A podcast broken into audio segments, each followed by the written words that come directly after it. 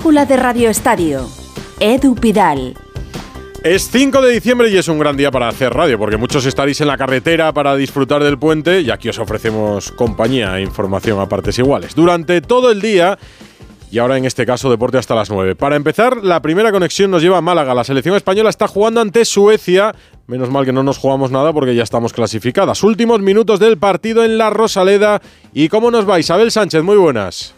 ¿Qué tal Edu? Muy buenas tardes. Como le decías, menos mal que estamos clasificados porque pierde España, lo hace 2-3 en ese minuto 72 en el que llegamos en este estadio de Martiricos. A punto estaba de intentar el empate el combinado nacional que está disfrutando ahora de sus mejores minutos. Se vio rápidamente por detrás en el marcador con un tempranero gol de Suecia de Julia Olme, empataba el partido Salma Parayuelos y ya lograban dos tantos el conjunto sueco a través de Aslani y de Black Tenius para irnos al final de la primera parte con un 1-3 que ha sabido subsanar y recortar distancias. Atenea del Castillo y buscando al empate el combinado nacional llegamos al 72 en ese estadio de la Rosaleda. La clasificación para la final a 4 de la Liga de Naciones ya está lograda y ahora lo que queda por conocer es la asistencia en un partido que tiene pinta, Edu, de que se convierta en récord de asistencia en un encuentro de la selección española de fútbol femenino en nuestra tierra. Pues nos dará tiempo a contar el final antes de las 9 en este espacio de deportes. Un partido que cierra una concentración con críticas, que va a acabar con una derrota si España no lo remedia. Ana Rodríguez. Cierra una concentración y cierra un año que debería ser histórico. Es histórico porque España se ha proclamado campeona del mundo, pero en el que tenemos que seguir hablando de polémicas y, como dices, errores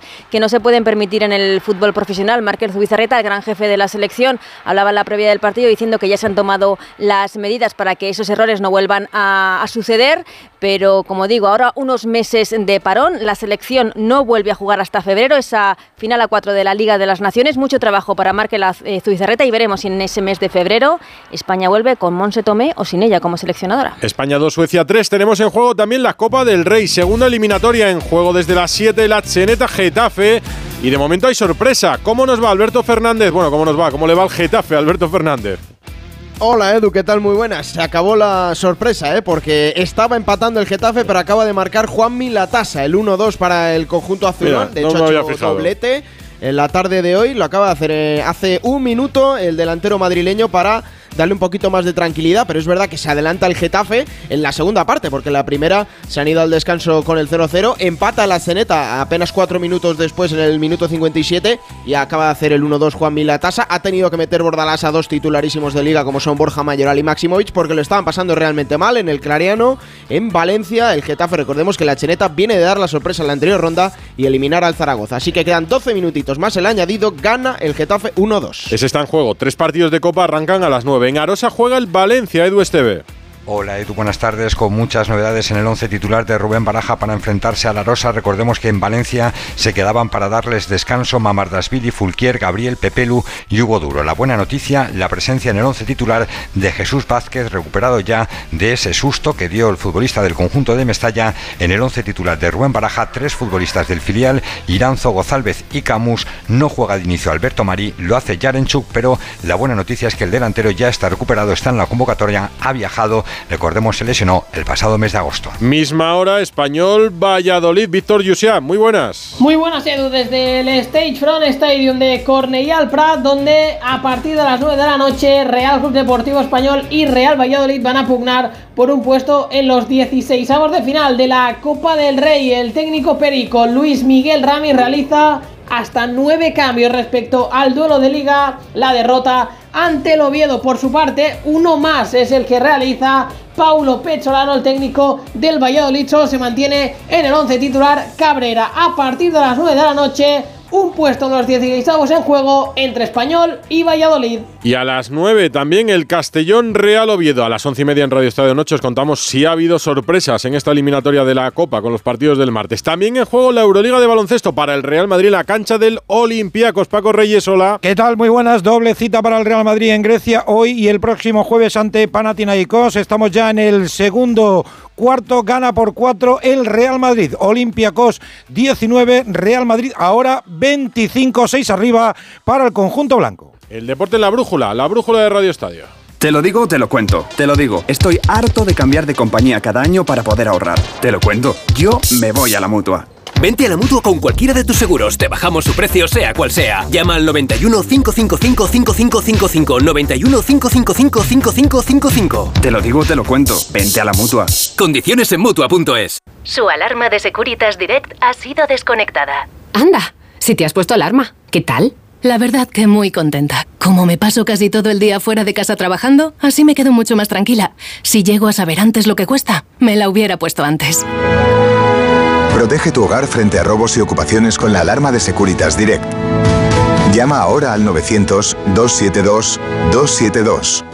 ¿Te preocupa el trabajo? Tranquilo, toma Ansiomet. Ansiomet con triptófano y asuaganda te ayuda en periodos de tensión en el trabajo. Venga, que tú puedes. Ansiomet de Pharma OTC. La brújula de Radio Estadio. Edu Pidal. Y repasado el directo, pendientes de los finales, vamos con algunas de las noticias más llamativas de este martes. Para empezar, la confirmación de algo que ya sospechábamos por lo que contaba Alfredo. Ter Stegen va a pasar por el quirófano para tratar sus problemas en la espalda. Alfredo Martínez, Barcelona, muy buenas. Hola, muy buenas tardes. A pesar de que le ha dado muchas vueltas, se ha meditado y al final el Barcelona confirmaba esta misma tarde que Ter Stegen se someterá a lo largo de la semana a una intervención quirúrgica para solucionar los problemas lumbares que presenta. Al finalizar la intervención se facilitará un nuevo comunicado médico.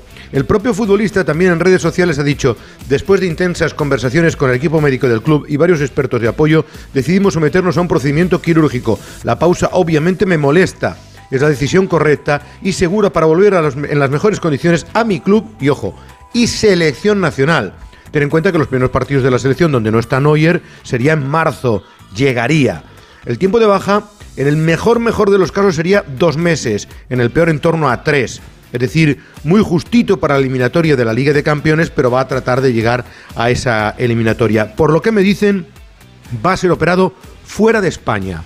Ya se operó del tendón de Aquiles en eh, Suecia y ahora también ha consultado con diversos especialistas y va a optar por uno de ellos, siempre bajo la supervisión del Barcelona, pero fuera de nuestro país, con lo que Ter Stegen se operará presumiblemente pasado mañana o el mismo viernes para empezar ya a reiniciar la rehabilitación y la vuelta a los terrenos de juego mientras Iñaki Peña queda como portero titular del Barça. Sin fichajes, me decías ayer, el Barça no va a ir al mercado a fichar otro portero y esperará que el alemán vuelva en el mes de febrero, ¿no? En principio no, no hay margen de eh, límite salarial. Se había especulado que si David De Gea, que no tiene equipo, que si Sergio Asenjo, con mucha experiencia, pero no. De momento, en el Barça confían plenamente en Iñaki Peña, Astrálaga y Conen serán los otros porteros que viajarán con él. Ahora vienen partidos de Liga, luego inmediatamente la Copa del Rey, la Supercopa de España y unos cuantos partidos más de Liga hasta que llegue ya el mes de febrero. Pero aguantarán con un Iñaki Peña que ha dado un paso adelante importantísimo en este Barça. ¿eh? Hoy el Barça ha descansado, pendientes ya de lo que le viene por delante. En el partido con el Girona se están vendiendo entradas. No se va a repetir la entrada del otro día. La verdad es que sí, está teniendo una grandísima aceptación, sobre todo con los seguidores del equipo eh, del Girona, del que hemos sabido hoy, por ejemplo, que Yángel Herrera será baja por una lesión en el bíceps femoral, estará seis semanas de baja, que por la cláusula del miedo no puede jugar Pablo Torre, no así Eric García, pero como tú bien decías, han agotado todas las localidades que le dio el Barcelona a 30 euros y hay aproximadamente otros cerca de mil aficionados que arroparán al equipo, con lo que se espera que a pesar de ser un puente haya una muy buena entrada para ese partido del próximo fin de semana, a las 10 de la noche, en el que el Barça de Michel, bueno, evidentemente pasará a su prueba de fuego. Ah, por cierto, Aleix García, mm. una de las grandes estrellas del Girona, ha, declarado, mi sueño es jugar en el Barça, ¿eh? para que veas tú que a pesar de la enorme rivalidad que puede empezar a existir entre uno y otro equipo, el Barça sigue siendo el, el genio o el club principal de Cataluña, ¿no? Referencia, desde luego. Y de momento, a pesar de que Michel esté trabajando para lo contrario. Gracias, Alfredo, en el Real Madrid. te cuento, perdón, perdona, te cuento rápidamente la noticia de última hora, y es en el caso de Dani Alves, que la acusación particular pide la mayor prisión para el brasileño. 12 años. Esa es la petición que tiene. Falta por, la, por recibir la petición de la defensa. La fiscalía pide 9 años de cárcel. La indemnización está en 150.000 euros. Y en cuanto que la defensa presente sus conclusiones, se fijará la fecha del juicio que presumiblemente será Edu en el mes de febrero. Dani Alves en juicios. En el Real Madrid asumida la lesión de Carvajal, preparan ya el partido con el Betis. Hoy sí han tenido trabajo los blancos en Valdebebas. Fernando Burgos, buenas.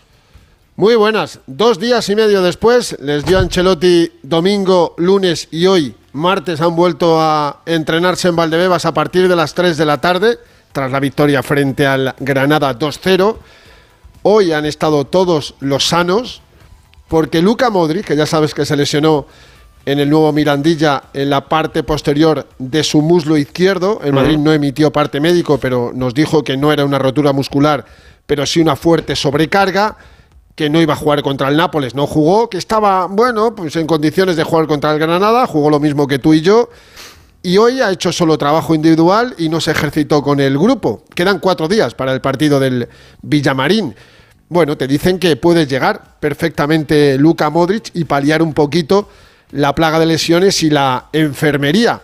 Y si no, pues están otros, como por ejemplo Nico Paz, que el pasado fin de semana pues estuvo sensacional con el Castilla, marcándole un gol al San Fernando en Valdebebas en la victoria 2-1 del equipo de Raúl González Blanco. O sea, ha sido la semana perfecta para el hispano argentino, marcó su primer gol en la Champions contra el Nápoles, marcó otro gol más contra el filial y el chaval sigue entrenando con el primer equipo. ¿Qué ha hecho hoy aparte el Madrid? Pues mira, hemos visto una imagen ya habitual en el conjunto blanco porque sus jugadores reciben muchas, eh, muchas menciones y muchos trofeos individuales. Y hoy Bellingham, ¿qué ha hecho? Pues compartir el Golden Boy 2023 con todos sus compañeros. Y hay datos que son escalofriantes, Edu. Es el futbolista que ha tenido mayor porcentaje de votos en toda la historia del, gol del, Golden Boy. 97% de votos.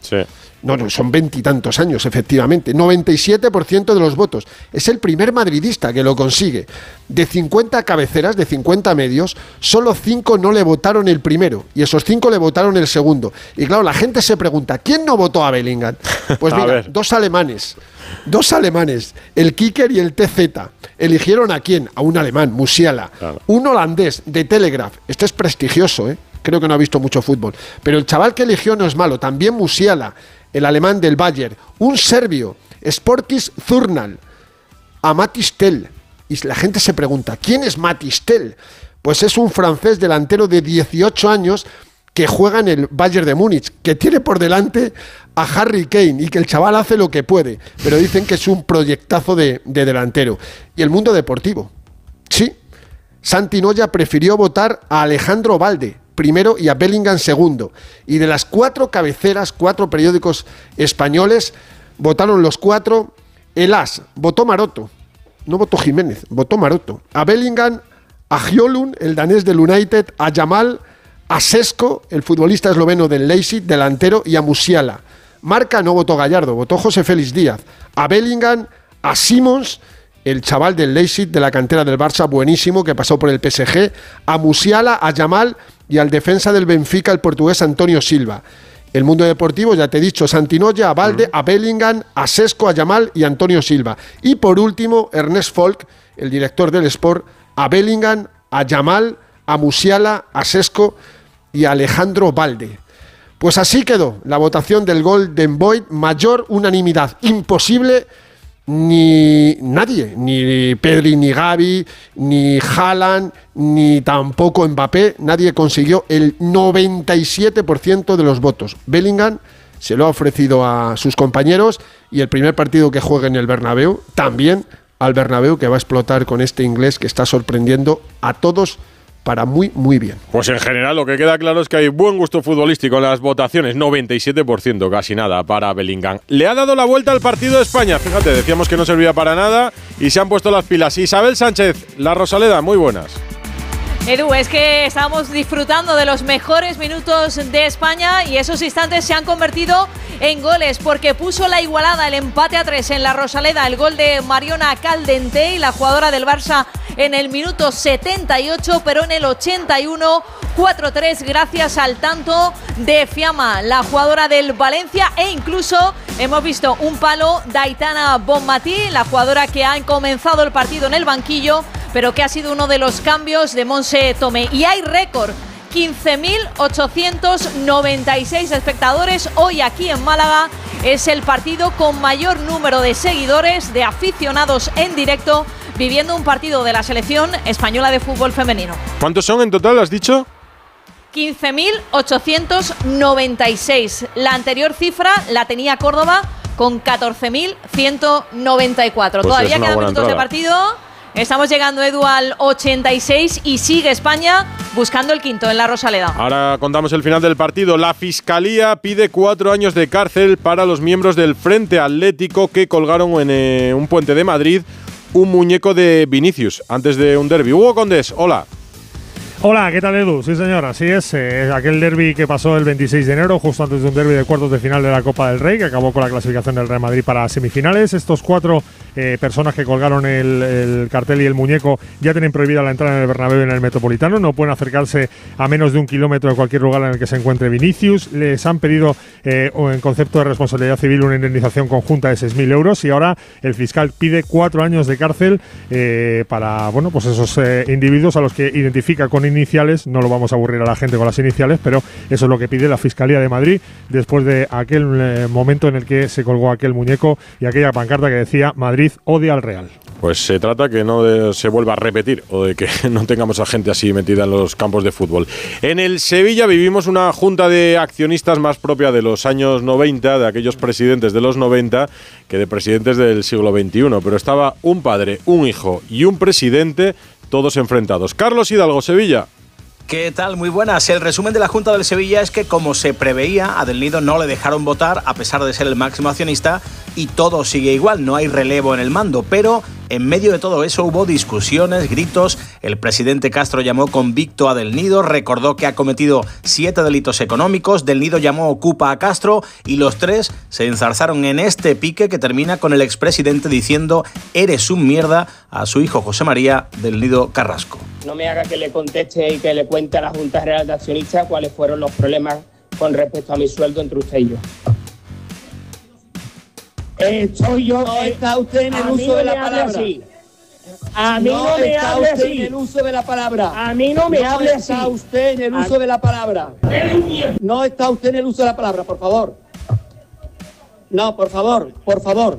No está usted en el uso de la palabra. Por cierto, el Sevilla anunció el anteproyecto de su nuevo estadio. El actual sería derruido y construirían uno nuevo con 55.000 butacas que sería inaugurado en agosto de 2028. Pero Del Nido anunció que piensa votar en contra y como quiera que tiene el 44% de las acciones, el nuevo estadio no saldría adelante. Ha marcado otra vez España, bueno, lo de ayer del Sevilla, luego lo analizaremos más detenidamente en Radio Estadio Noche, pero lo de ayer del Sevilla da efectivamente para un sketch de Nochevieja, pero un sketch de humor. Y el club está incontrolable. Gol de España decía en Málaga, Isa. El quinto del combinado nacional de la selección española, gol de Mariona Caldentey, 5-3, prácticamente ya instantes finales, llegamos al 85 en Málaga, España 5. Suecia 3. Ganando España, le ha dado la vuelta al marcador y ha levantado el partido frente a Suecia, a pesar de que no se juega nada, ya estaban clasificadas. Si se juega algo, el Real Madrid en la Euroliga de baloncesto comenzaba a las 8 y cuarto, pista del Olympiacos. ¿Y cómo le va, Paco Reyes? Pues el líder está ganando 2.43 para llegar al descanso. Ahora mismo Olympiacos 29, Real Madrid 37, 8 arriba para los de Chus Mateo con ya ahora mismo como hombre clave en el partido. Polémica. ¿Qué pasa con el Getafe, Alberto? Bueno, queda un minuto de los cinco que han añadido. Sigue ganando 1-2 el conjunto azulón, Edu. Vamos con la polémica del arbitraje del Celta Cádiz de ayer. La brújula de Radio Estadio.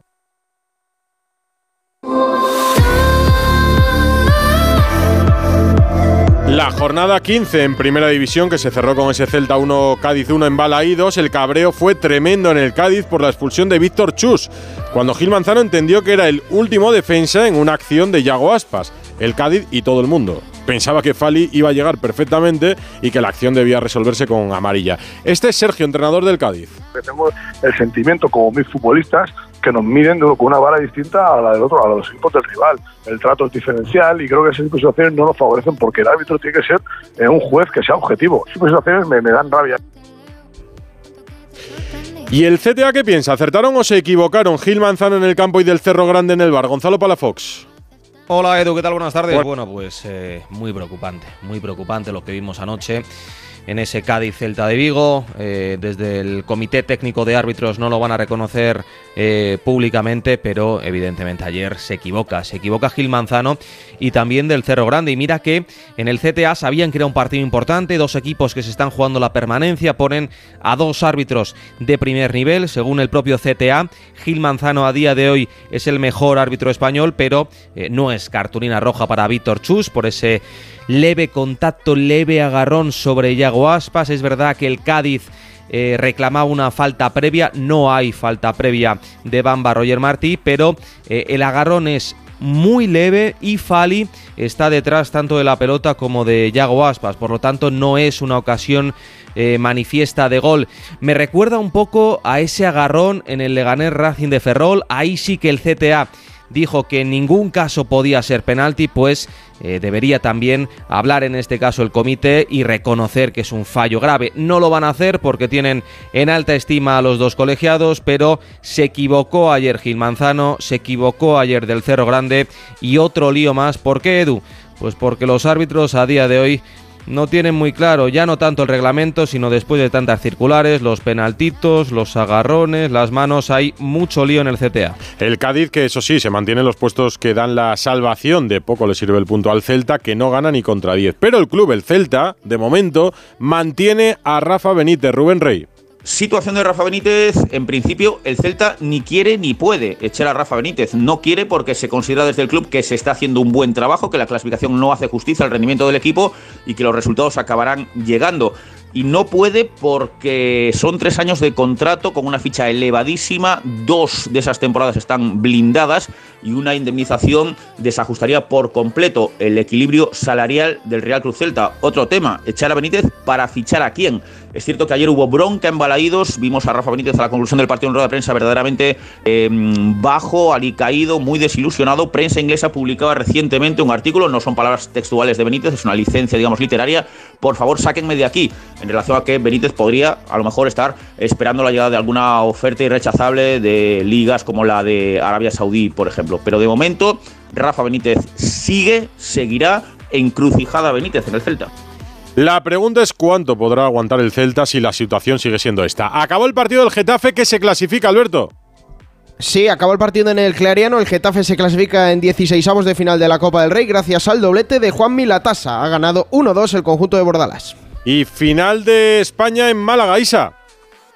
España 5, Suecia 3, victoria para cerrar esta fase de grupo de la Liga de Naciones. Último partido del año, victoria del combinado nacional en la Rosaleda. Recuerdo que a las 9 se juegan el Arosa Valencia, Español Valladolid y Castellón, Real Oviedo. El Villarreal no juega la Copa, ya jugó en el estreno de Marcelino y ganó. Mañana tiene Europa League Víctor Franch. ¿Qué tal, Edu? Muy buenas. Un Villarreal que mañana quiere aprovechar ese comodín que representa el partido aplazado ante el Maccabi Haifa y donde en caso de victoria el equipo amarillo se jugará en la última jornada la primera posición del grupo y donde le valdría tan solo con un empate en casa del Rennes para finalizar primero y evitar así los 16 avos de final. Un equipo el amarillo que mañana va a tener bajas importantes. Alberto Moreno y Parejo se suman a las que ya de por sí tenía el equipo de Marcelino, que va a establecer muchos cambios en el once titular para un partido rodeado de grandes medidas de seguridad un despliegue policial muy por encima de lo habitual y donde solo se va a permitir la entrada a los abonados del Villarreal. Mañana 6 de diciembre, festivo en toda España por el Día de la Constitución y hay un buen puñado de partidos de la Copa. Desde mediodía ya repasamos todos con Andrés Aránguez. ¿Qué tal, Edu? Sí, mañana se juega el grueso de esta segunda ronda de la Copa del Rey con 16 partidos, 8 de ellos con equipos de primera. A las 12 del mediodía tendremos 5 encuentros. El Almería visita al Barbastro y Garitano ha reconocido que su prioridad es la Liga, que es donde deben empezar a sumar, por lo que harán muchas rotaciones. El Rayo Vallecano visita al Declano y como el Almería y como todos los primeras, también pondrán el 11 a los menos habituales. Alcorcón Cartagena, Antequera Huesca y Deportivo de la Coruña Tenerife completan la jornada matinal. A las 4 de la tarde tendremos el Terrassa Alavés, Unionistas Sporting, Arenteiro Burgos y András Real Sociedad.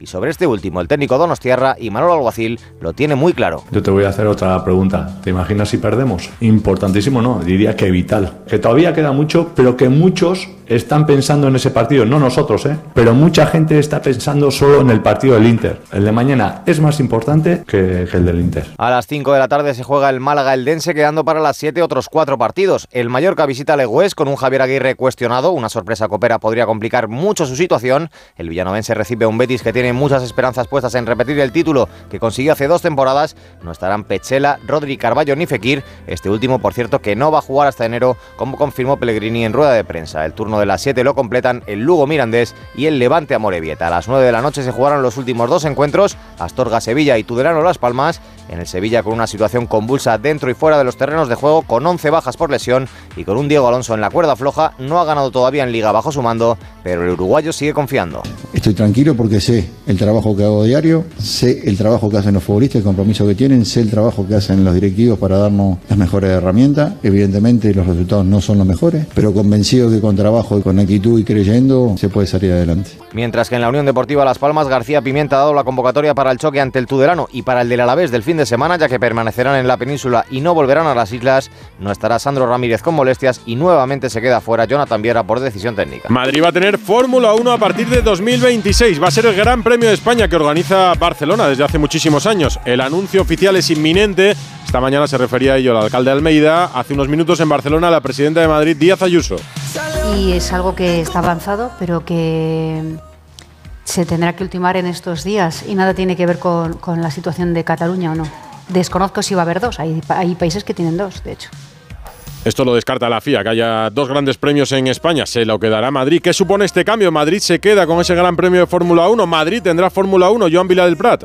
Buenas tardes, Edu. Pues sí, vamos a tener el Gran Premio de Madrid en el 26 y aquí es donde tengo yo la duda, porque el contrato de Barcelona es 24, 25 y 26 y encima está es el Gran Premio de España, o sea que si hubiera el 26 en Madrid, tendría que ser Gran Premio Ciudad de Madrid y el Gran Premio de España sería el de Barcelona. Ah, ¿Qué pasará después del 26, 27, 28 y para adelante? Dicen que Madrid tiene 10 años. Sé que en Barcelona intentaron hacer 10 años, pero no, esto no acabó de funcionar. Lo que sí sé es que tuvieron que hacer una serie de mejoras en el circuito ah, con la condición de que la seguridad tener el Gran Premio. ¿Qué puede pasar? Que haya un Gran Premio y se alternen con Madrid y Barcelona. Esto es una de las soluciones que yo veo que es posible. La otra es que mm, de verdad que perdamos el Gran Premio en, en, Barcelona y que se haga en Madrid, pero lo que está clarísimo es que lo de Madrid va en serio y vamos a tener el Gran Premio en Madrid seguro. Mireia Belmonte se marca retos y objetivos. Hoy ha tenido un acto aquí en Madrid, precisamente, para la Fox. Sí, Edu, así es. Hemos estado esta mañana en el Santander World Café con Mireia Belmonte, que regresaba este fin de semana a la piscina. Ha estado un año eh, apartada por unos problemas en el hombro de la competición y bueno, ahora con el objetivo de los Juegos Olímpicos de París le preguntábamos al respecto y nos decía si se conformaría o no, primero hay que clasificarse, eso sí, con un bronce en París el año que viene. Pregunta difícil porque yo siempre quiero lo máximo. ¿eh? a ver, a día de hoy, tal como estoy de la lesión, yo creo que sí. Pero yo creo que en un par de meses o tres te diría que no. Entonces... No hay prisa, además, dice Mirella, que lo primero es recuperar la forma y que va a tener de plazo hasta junio para obtener su billete para los Juegos Olímpicos. Y baloncesto, y juega el Madrid Euroliga, mañana el resto, Paco. Sí, señor, llegamos al descanso, parcial de 7-0 para Olympiacos, Olympiacos 36, Real Madrid 37, mañana 8 y media, Virtus de Bolonia, Barcelona, Basconia, Fenerbahce y Valencia Basket, que lleva cinco derrotas consecutivas, recibe al Estrella Roja. Pues hasta aquí el deporte en la brújula. Ahora continúas tú, la torre, y nos vemos a las once y media. La economía, que es importante. El tema de conversación esta tarde, Bustillos, que está bajando el Euribor. No, el tema de hoy es el Está calculando la media. Que ha eso sí, eso sí. acontecimiento. Adiós.